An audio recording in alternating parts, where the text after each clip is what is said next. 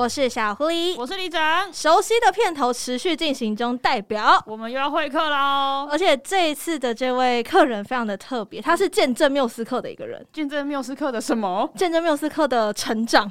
起承转合 还没有衰死落，还没有转，也没有衰落，你不要这样子。好啦好啦，他是我们很重要的一个来宾呢，是我们缪斯挚友中的一号代表，就是第一位上缪斯克会客室的人。没错，欢迎雨涵，欢迎大家好，大家好，我是雨涵，你好，要从东欢迎你的。哇，今年今年有韩文呢，今年多了韩文的部分，没错，学有所成了。是是是，即将进入女团的行列，哦不是，我常常注意到雨涵的 IG 上面一直在跳舞，对对对，加入韩国女团的部分，客家 IU 代表，呀，这是心愿的部分，心愿的部分，现在跟宇宙下订单，说不定就有机会，我会努力的，耶，这个词好深奥，跟宇宙下订单，就要有那种念力，有没有？等下一次 Lacy 表演后面有伴舞，哎哎，好像不错哎，我觉得冷冷落的时候就可以就拿着麦克风，然后跳一跳，对，然后再把青花都。应该不是这一首，这首太常见了，这首太常见了。不要闹，这次雨涵来呢，是带来他的全新专辑，恭喜，谢谢，发行了，在昨天的时候，在各大串流平台已经都听得到了，大家赶快去把它刷起来了，是吧？没错，而且这次专辑光封面其实就非常的有意思，嗯，它是一个眼睛，看起来是眼睛，但我反而觉得它有点像是峡谷下面的一个花园的感觉。嗯，就看大家要怎么样去，去理解它。对对对对，所以这次是叫做故事力。嗯，怎么会想要做这样的一个概念呢？因为我本人是非常喜欢看剧，或者是呃去理解一下，例如说呃可能一个影像的故事，或是一首歌的故事。然后每次在呃听到看到一段创作者自己说的话的时候，我就会觉得哇，这个没想到有人跟我有一样的感受。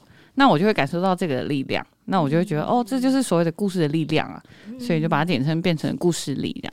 希望这张专辑也可以在各种不同的角度，因为在专辑文案的第一句就是希望把大家的五感摊平。我觉得“摊平”这个词很有意思，就是把所有的感官好像把它先回归到一个标准起点都。对，回归到一同一个地方，先把它归零，嗯，然后再感受到整个专辑带来的每一种流动。嗯，那这张专辑作为开头的第一首歌就很厉害，叫做《玉》。对啊，我那时候刚开始只有看，刚刚是看字，就是出现“玉”的时候，想说到底有多玉，到底有多不准。而且它不是造哦，对，它不是躁郁，它也不是忧郁，它就是玉。玉，但是你真的点开那首歌，你就会觉得，哦，这也太异域风情了吧。所以这个“郁”还有可能代表是抑郁的那个“域”嘛？我们说抑郁的“域”是异国风情那个地域的“域”，不是那个 emo，哦，是那个抑郁。你有觉得有这个双关的感觉吗？因为其实我们本来设定这首想要走一个世界音乐的感觉，所以我们这一次的编曲的乐器的选择上就使用了一个比较抑郁的感觉的感觉。对对对，但因为写的内容是。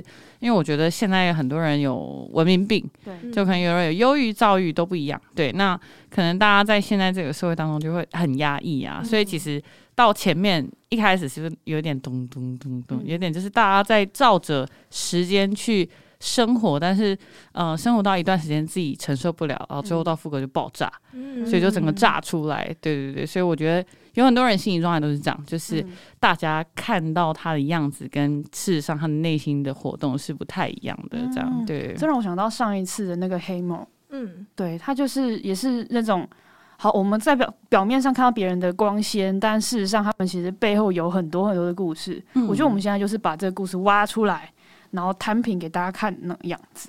而且在一开始的时候，它是带有一种中东风情的呢喃感，嗯、就是一步一脚印的在规律的按照这个生活的步调，好像什么时间我就做什么事，嗯、但是没有带感情的机器人在做这些事情。然后呢，他先把人吸引进去那个眼睛里面，我觉得有点像是因为专辑的一开始把大家带进到那个眼睛里面，他所看到的。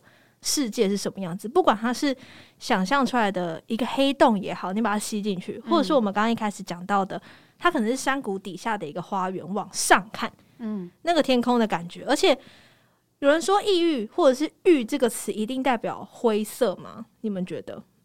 灰色吗？或者是暗黑、灰灰的，没有颜色？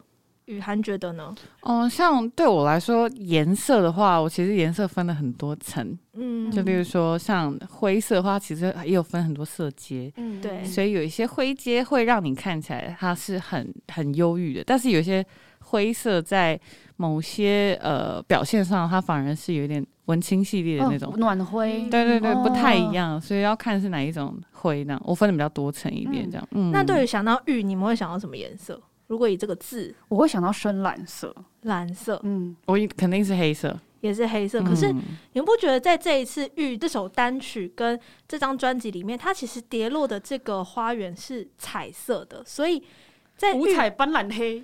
什么叫五彩斑斓黑？哇，你给了我一个，你给了我一个新的体验。所以就像它跌进这个玉的世界里面，它可能不一定是灰黑色。或者甚至是深蓝色，它可能是一个很缤纷的状态，即便是在这这样的感觉比较重的情绪里面，所以你会沉浸在其中而没有想要出来。你们会有这种感觉吗？嗯、我其其实自己蛮常在这种状态里面的，对，有时候反而是当我想要跳脱出来的时候，我反而深陷其中，嗯、反而是更恐慌的一个情况下，嗯、对，然后所以那时候尝试会想要跟外界。或是朋友们就是求救这样，可是大家也不知道该怎么办，嗯、所以就会呈现一个很尴尬的一个情况，这样偏尴尬掉。对对，没错没错。所以你也是会尝试在这样的状态下，你有尝试跟外界再一次取得那个对接的频率啊？像我的话，我是比较 lucky 也比较健康的人，嗯、所以就是我在那个状态里不会很久，所以你会很快的找到一个方法或找到一个方向把你自己带出来。对，没错没错，或带或转化到另外一个状态里面。对，所以。当我在那样呃不好的情况下的时候，我知道那个感受很很难受，嗯嗯，所以才想要就是在这样子的歌曲里面放进这种这种感觉，这样，嗯，所以这个魔幻感啊，就是为了要营造这个魔幻感，在乐器上，我这首歌也是选了一个就是很特别的元素加进去，对不对？嗯，没错没错，因为在这首歌一开始我们在我们在写的时候，其实是先以电子的。Beat 先去写的，嗯，对，我先跟编曲师讨论，然后讨论完之后再跟制作人提说，哎、欸，我想要加加看那种很帅的马头琴啊，嗯，就是蒙古的乐器，蒙古哎，没错没错，再加个呼麦，没错没错，而且哇超帅，结果后来那个呃制作人的想法就是他想要加入库布兹，是哈萨克的传统乐器，嗯，对，觉得加进这些元素之后，让这个。架构出来的场域，它反而像是很舒服的在里面，所以我真的没有很想要逃离这个域的感觉。哦、嗯，然后就进入到了灰色的梦。灰色的梦给了我两种画面，应该说听起来的时候，它有两个场景，它是两个场景一直在切换，嗯、一个是充满镜子的房间，嗯，那种全身镜，然后那个镜子一直在移动，就是其他地方都是黑的，只有镜子跟你，然后不管怎么样，你都被镜子里面那个你好像死死的。盯着跟追着，但另外一个场景就是在悬崖边的那个草坪，嗯、有一点像是你再往前走，它就是一个你不知道去哪里的地方。但你站在那个草坪上面，然后是有那种土黄色那种风衣感，然后你张开手在呐喊，可是有时候却喊不出声音的样子，嗯、就有点像副歌里面形容的那个感觉。不知道李长听起来的时候是什么样？我这边其实比较偏向于，就是呃，我在沉淀。你知道沉淀感吗？就是因为一开始掉进玉的时候，它其实是很带有玄幻色彩的，然后带了很多就是以往我们就了解雨涵的音乐不同的感觉。那我觉得，因为它有点像是打开这个故事的感觉，对，所以等于说你掉进了这个东西，就是你掉进了一个不熟悉的环境，然后你就必须要就是重新评估一下自己的状况。所以我觉得灰色的梦很像是一个在沉淀的过程。然后搭配这个空灵系的感觉，一层一层的，对对对对对，沉淀下来，慢慢沉淀，慢慢堆叠，然后你又有底气了，哦，又可以再往前走了。对对对。而且这首歌曲大家要记得，这首歌是中文歌。嗯、好，现在不要想到雨涵就只想到客语的创作，我觉得这也是雨涵很常在演出的时候跟大家强调的一件事情。没错，你听的是中文没有错，你不要误会好吗？应该没有唱的很像客家话吧？没有没有没有。所以这次有特别说，一定要在专辑里面放几首中文歌。你一开始有这样的设定吗？哦、呃，一开始有。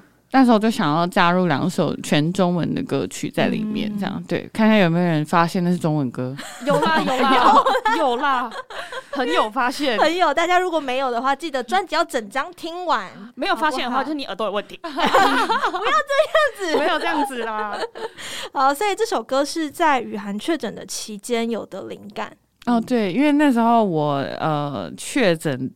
因为刚好那个时间段是这样，我在呃确诊后的那一个月本来就要进录音室录音，嗯、可是因为在前一个月确诊了之后，发现就是哎、欸，我的声音是唱不出来的，那就很像是我里面呃歌词有写到的，就是他把我的轮廓拿走了，因为我觉得我的声音。对我来说，就是我的我的特色，对，嗯、然后让大家知道我的一个一个东西。可是我现在发不出声音，然后我没有办法用我以前的方式去唱歌，嗯、那对我来说当然是很崩溃的。所以其实那一段时间都在做噩梦，嗯，我记不起梦境里面的做的内容是什么，但是我知道它是黑白的，嗯，每次看到的东西都是黑白的，然后有呃看着镜子里面的我，但是我想要对话，但是我没有声音。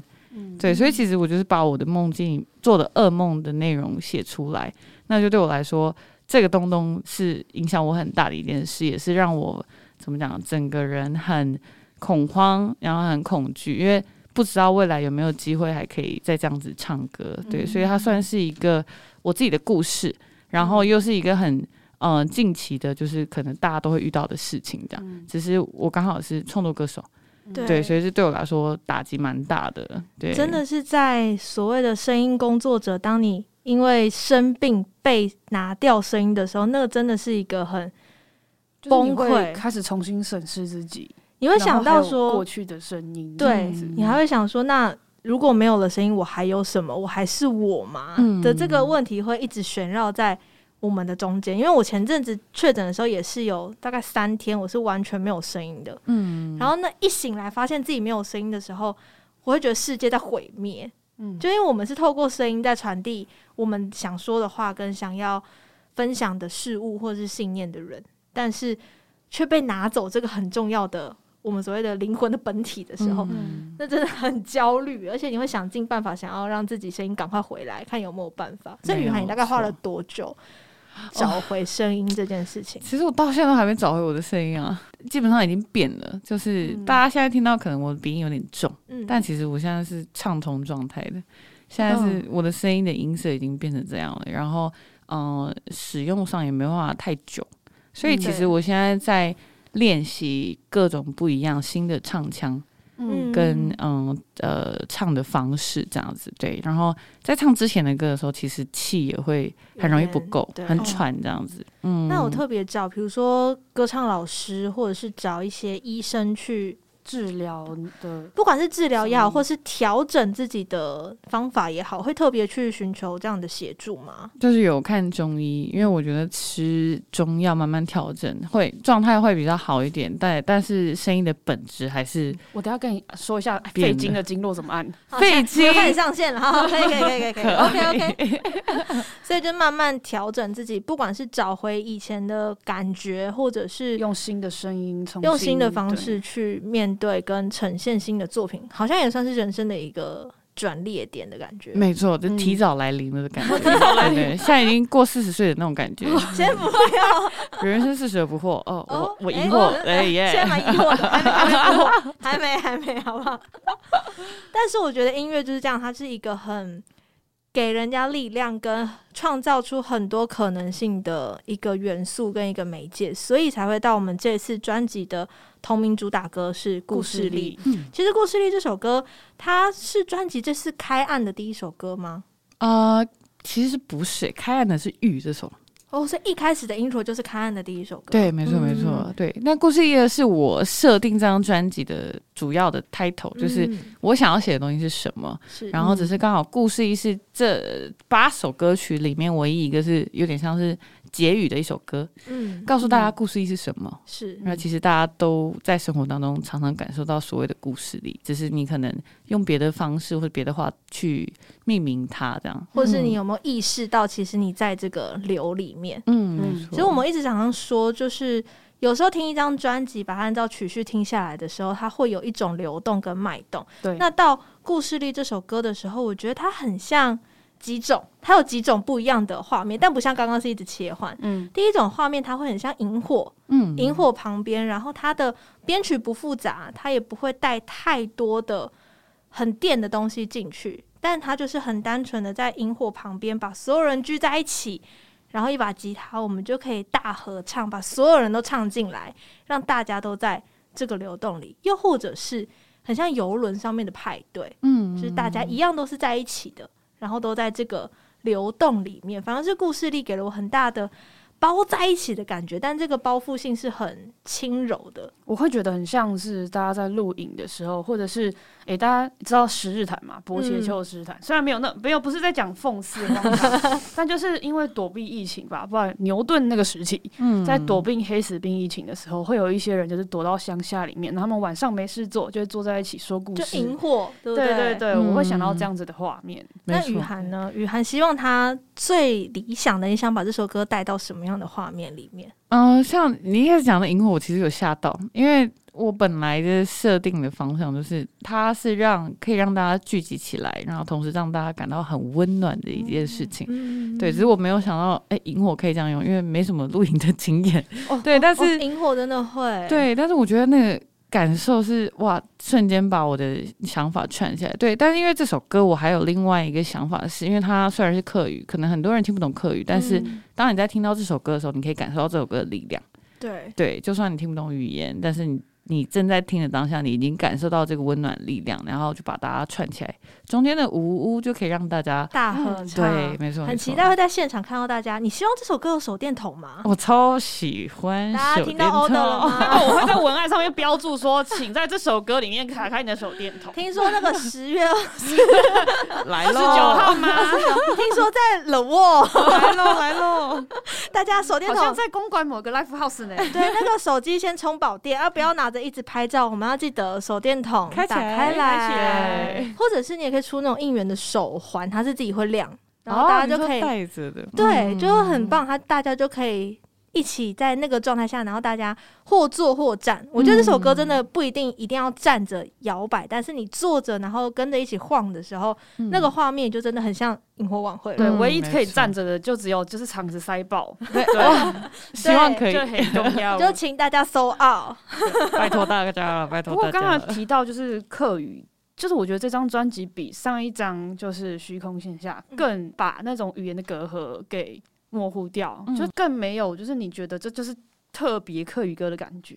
对，它是一首流行音乐。对，然后就有点像是我们会听日文歌，会听韩文歌。哦，对。但是我们就算是不知道他们怎么唱，我们还是会跟着唱。没错。对，会进去那个空耳的部分。那请大家就是副歌先把它听到很熟很熟，因为这首歌应该是会希望大合唱。哦，没错。必须要摇着手电筒大合唱的吧，大家。没错。所以真的是，请把副歌听好听满。嗯。那接下来，其实我觉得呢，整张专辑里面，我自己非常惊喜的一首歌是《楚门》。嗯。因为我们大传系。《楚门的世界》这部电影是一定一定会看，跟一定一定得要去学分析的一部电影。嗯，雨涵第一次看到这部电影的时候，有什么样的感觉呢？呃，是我小时候看的，我记得是幼稚园。哦，这么小，对，看得懂。国小的时候我就看，我想说，哎、欸，这个这个人，这个演员，他一直笑、欸，哎、嗯，他在那个世界里面，对，对对对对对，然后每天都讲一样的话，这样子，对，然后后来看到就想说，哎、欸，真的有可能是有一个。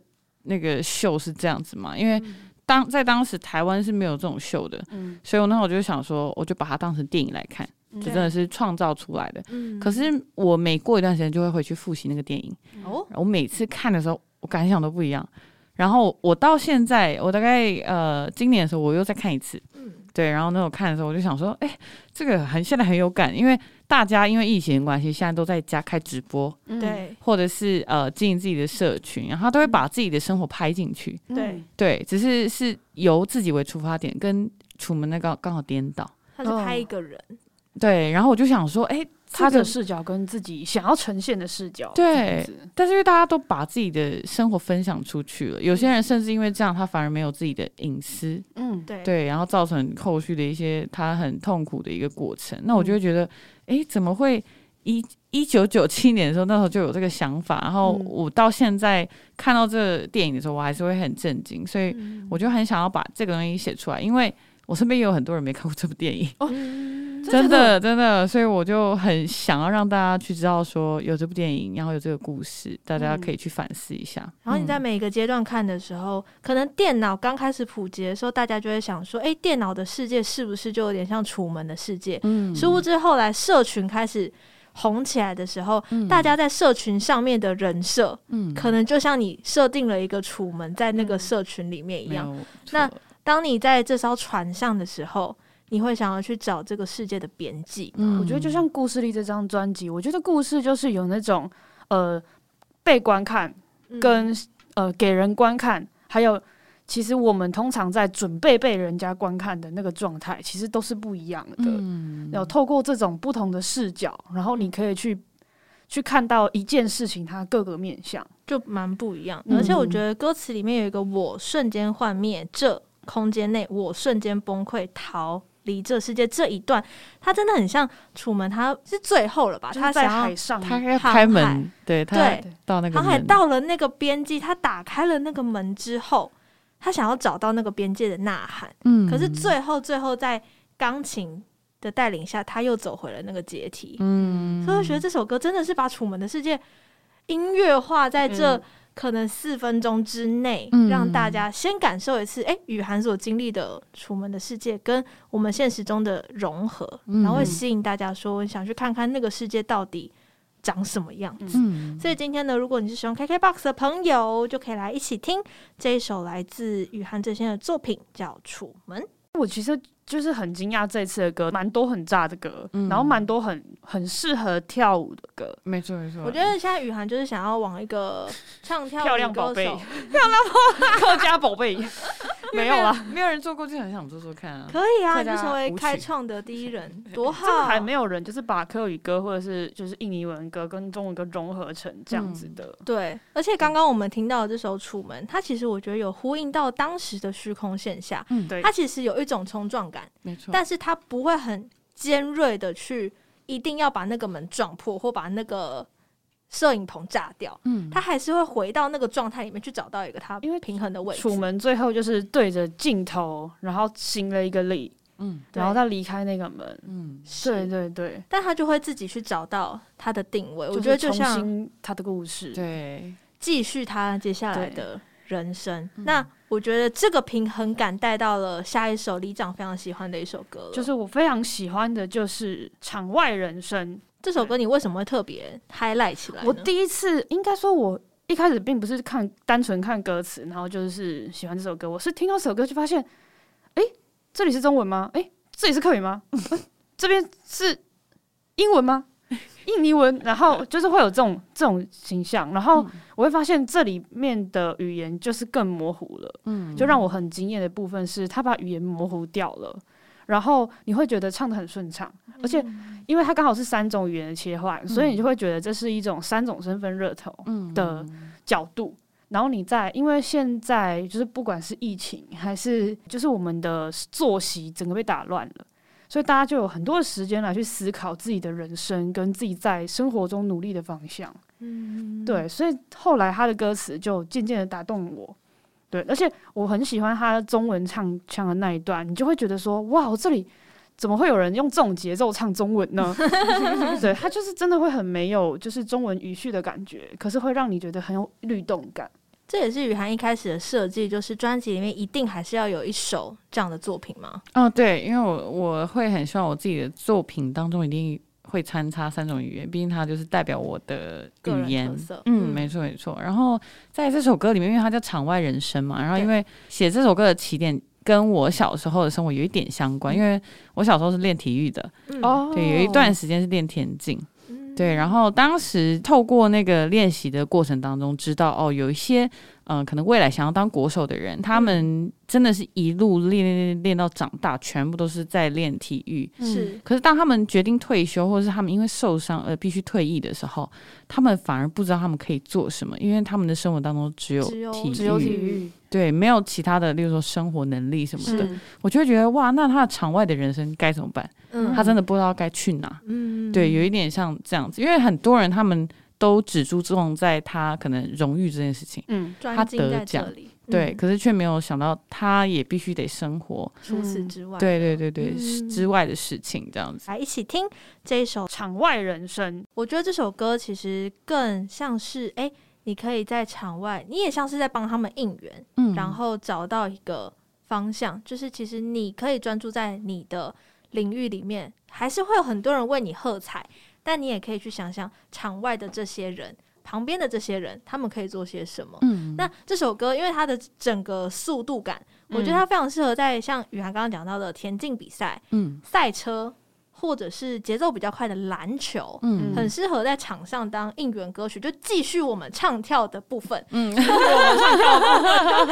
一种应援舞蹈的概念。一开始有想说要做这样的设计吗？就是带一点舞蹈编舞进去。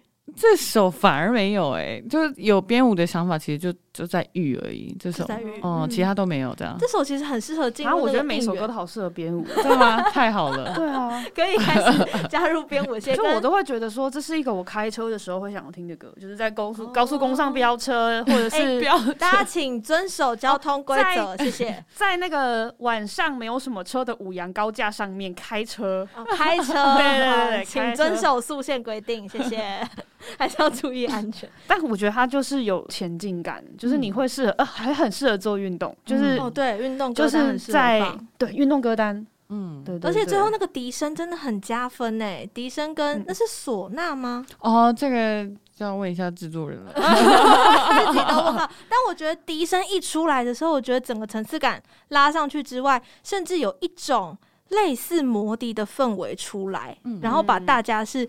哦，真的在同一个轨道上，然后同一个竞赛过程当中，你是一直回圈嘛，就是一直在那个荣耀的圈圈里面在跑。嗯、那你是不是受到了魔笛的吸引呢？嗯、会产生出这样的一个疑问。我、嗯、好喜欢这个意象哦，就是带着魔笛的意象。我觉得后面这首歌是我又接着魔笛的意象之后，他又跳出来的，就是下一首歌叫《皇后》。嗯，皇后她很像是一个黑女皇，就暗黑系的女皇，嗯、然后在那个。宝座上，然后传教，穿着 Prada 恶魔那种感觉，走在时尚的街头。但是不是那个，不是那个 Anna，是那个小小安，就是那种哦，从小初入初入社会，然后不懂时尚，然后到变成时尚女王那种感觉。哎，有点像这个过程，就是很像那种小安拿着咖啡，然后这样子。循序渐进，整个整个街道都是我的伸展台，踏着六亲不认的步伐。对，好久没有说这句话了。那这首歌当时怎么会想要以这样的角度去撰写所谓的女性呢？哦，因为其实，在客家人的环境之下，因为他们是父系社会嘛，对，所以其实我从小就有感受到那种女生有很多事情是不能做的。对，但当我长大之后，我会发现为什么女生不能做。嗯，对，所以我长大之后就意识到这个问题，我很想要呃，就是鼓励很多女生，就是不要被这种呃框。框绑住，对对，而且因为嗯、呃，我后来又去了解到所谓的母系社会，很多原住民他们的，嗯、对，他们是母系社会，对，然后我就真的跟我们完全颠倒。所以我就觉得哇哦，原来就是真的是一样，都在台湾，都是呃有自己的族群文化。但是你透过了解其他不同文化的时候，你会感受到那个呃，那叫什么？应该是认知差异。所以那个认知差异又让我会很惊艳。对，然后有这个动力想要写这种歌，对，想要鼓励女生，是一个加冕的状态。嗯，那一段在 Bridge 的那段咏唱，我觉得就很像他慢慢踏上了那个，不管他走在。就是看到一个穿着客家蓝衫的女性，然后开始解扣子，脱掉衣服，露出夜店装，露出夜店装，还好，还好露出的是夜店装，谢谢。然后走上，然后有个加冕的感觉，嗯、是一种希望他有一个皇冠吗？你有想要设计他在里面是有一个加冕仪式感吗？就是他不用皇冠，他自己就是 Queen。对，不需要任何的去证明说他应该要怎么样去做。嗯、我不需要任何加冕，我就是我自己，我就走我自己。对，我就向就是我的往我心之所向的方向去，这样。我觉得这个挑战性很大，嗯、就是他在认知上面的冲突感，嗯、会让人很吸引，想说，哎、欸，为什么他叫做皇后？嗯、然后你会想要去看他的翻译。嗯、如果你听不懂客语的话，就会想要去了解说为什么。就他的那个整个节奏感会把你带进去那个巴黎时尚的街道的。但我很喜欢，就是一直重复的那个“我就是我自己的皇后”那一段，嗯、那一段就是会有一种激励自己的感觉。嗯，对，对我觉得很适合。就是如果，哎、欸，你在很低潮的时期，或是就是我觉得在女生在职场里面，应该多少都会有那种突然间就觉得。凭什么？为什么？为什么？就只因为我是女生嘛的那个时期，嗯、我觉得你就可以听听这首歌，我觉得真的很激励人。嗯，它会给人一种突破的勇气，嗯，去面对跟挑战。嗯，那接下来这首歌我觉得就很特别，它是二零一八四这首歌。其实我们刚刚前面在讲说，哎、欸，雨涵让这整张作品带出了。很多的不一样的画面，甚至他带入了电子，带入了中东的异域感，也甚至加入了一些传统的乐器，让它有非常非常多的融合。那这首歌，它反而是我觉得它是让过去、现在、未来感集结于一首歌的集大成。嗯，我觉得会比较有缓和感，就是前面大鸣大放之后，对这首歌，我觉得它有一种和解的感觉，就是这个也是我，那个也是我，这个东西也是我。我就不能什么都是吗的那种样子？那那时候怎么会想到用 BB Call 呢？哦，因为我很喜欢看一些综艺节目、访谈类的。然后呃，这边有 Army 吗？因为我那时候在，我很喜欢看那个跑弹，就是防弹他们自己的节目。嗯、然后就有一集就是他们在做，他们要猜这个数字代表是他们以前韩国 BB Call 的内容是什么。哦，然后我就看了一下，想说，哎，那台湾应该也有。有然后就查了一下，嗯，BB Call 分成两个时期。第一个时期就是我歌里面写的只有数字，嗯，对。第二段是可以打中文字，简单的文字，对对对。所以我就觉得，哎，以前的人好聪明哦，他们可以用纯用数字就表达出他们想要说的意思，对，很精简。然后我就很想把它写进歌里，而且一样，还有很多人不知道 BB Call 是什么。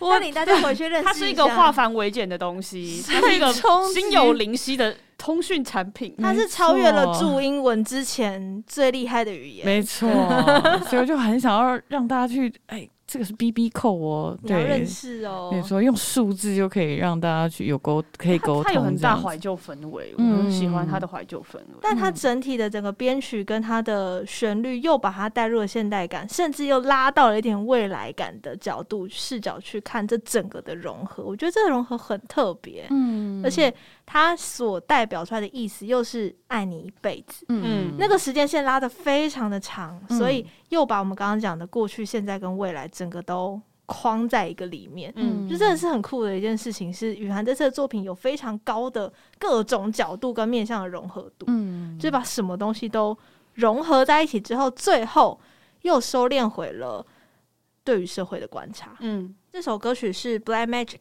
它是有一点点像是由地下室往地面上走，但是带有一种我不知道怎么形容，但我能想到的字是飒。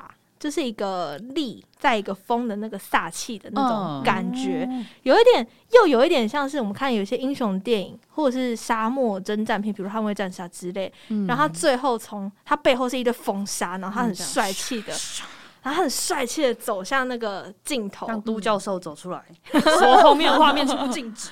对，然后做 ending 的那种感觉，他在整张专辑的收敛性上面，我觉得做的非常非常的厉害。雨涵，你觉得在这张专辑八首歌里面，你在创作的时候有没有哪一首卡关你卡了最久？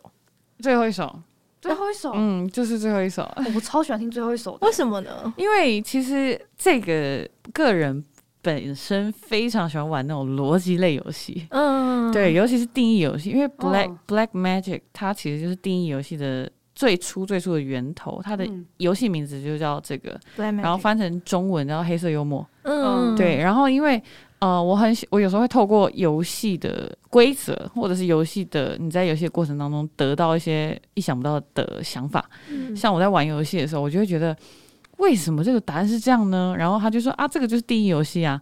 我就说那为什么这个一定是要长这样？对，他说就是我出的啊。我就想说哇，就他一个人可以掌控整个。整个对，我就想说，那不就跟现在社会的某些人很像吗？对对对，我就会觉得我的想法就会往这边走了。然后那时候在想的时候，我就想说我我想要写这个东西，但是我我不知道要该怎么去去精简它，或者是让呃对让大家知道说哦，这个东西其实是某种层面上是很像的，这样。嗯、对对对，所以那时候卡关卡比较久，刚好是《Black Magic》这首歌里面的歌词就有很多，就是在探讨非黑即白，就是不是一就是二。嗯，对啊。然后就就是你要怎么去诠释这个东西，好像不再是自己认知可以掌控的了。嗯，对，尤其是现在数据这么发达，你会觉得这是我的自由意志。嗯，但是事实上很多东西都是算出来，然后他推给你的，你就再次强化，好像这是我自己想要。嗯，所以你看，从刚刚的二零一八四到 Black Magic，它是数字堆叠出的数字，就很像演算法零与一的综合，然后呈现出了你现在看到的。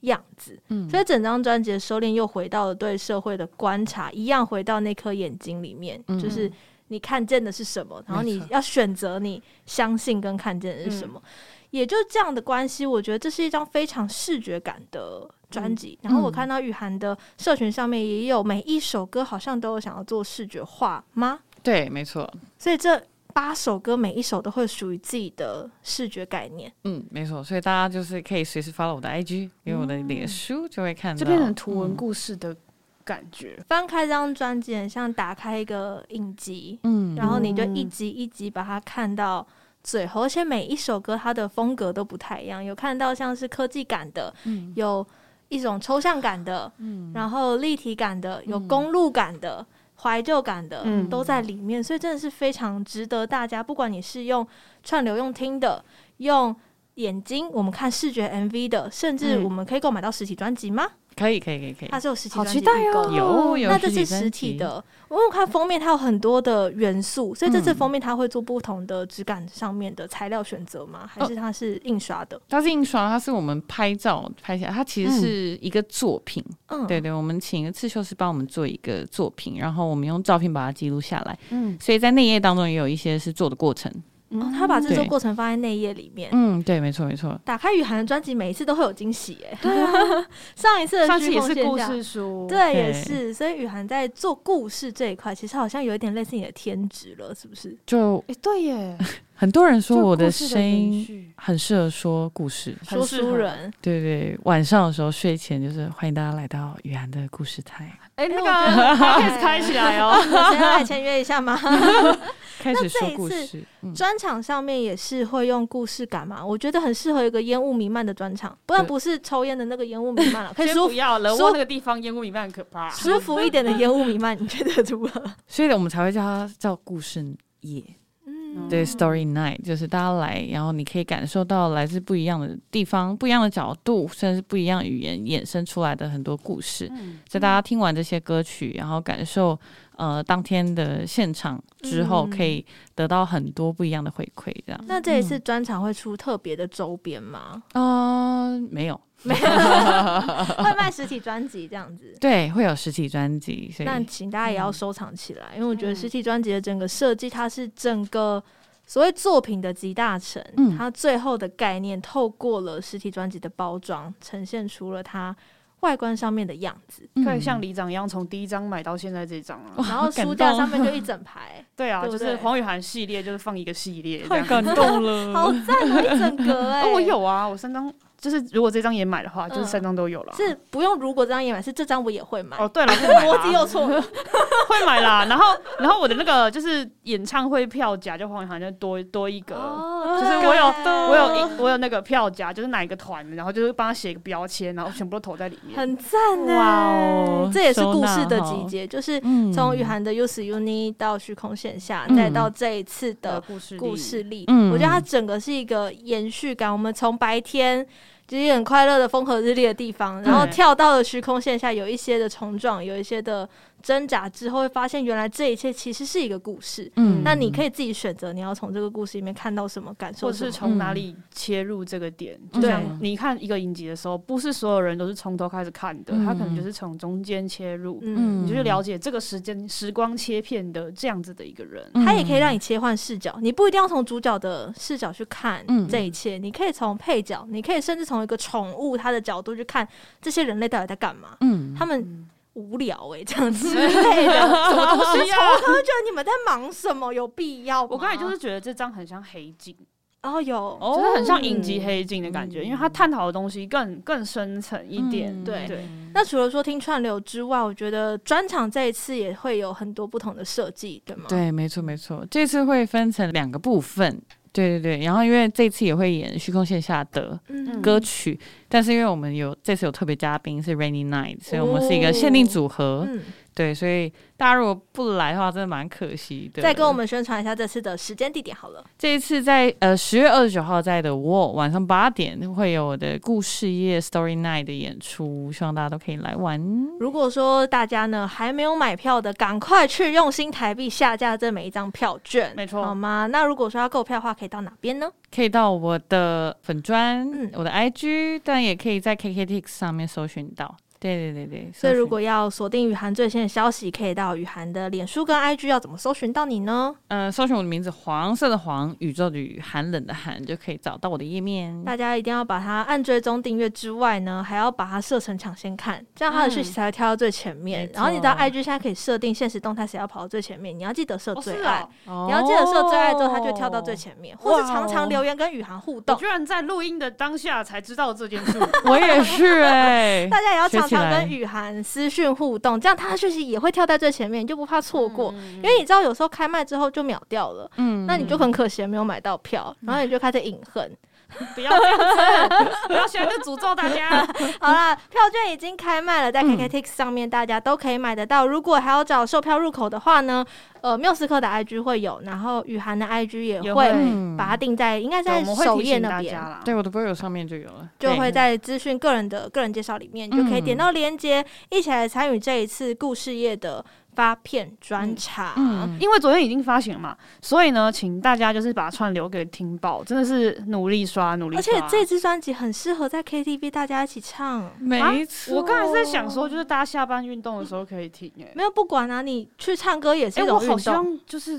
KTV 可以听得到啊，对，所以为什 KTV 要听得到的前提就是你要在平台上的狂点，对，皇后，大家先听 皇后，我想要先唱那个，你刚刚不是想要再想唱墙外人生 吗？那边不太难，那边不太好唱，还有印尼文，可是皇后可以啊，OK，我会基本客语，所以大家呢，想要在 KTV 点到的首要条件就是串流先把它点爆。拜托各位了，好串流点爆之后，我们就可以期待 KTV 的出现。大家呢也可以到缪斯克的 IG 找到我们缪斯克的 IG 是、呃，可以搜寻缪斯克爬格子，缪是密这边的缪。如果你英文很好的话，也可以搜寻 Music Package Podcast。那雨涵的演出售票，我们也会通知大家啦。没错，已经开卖了，所以大家呢赶快好不好？我们赶快把乐播给塞爆，这样我们才可以看到故事这次很限定的演出。没错，因为错过这次，你也不知道敲完下一次要敲到什么。请让手机有电。哦，手电筒功能要打开。对啊，该练的歌大家先练好，所以一样串流先把它听爆。没错，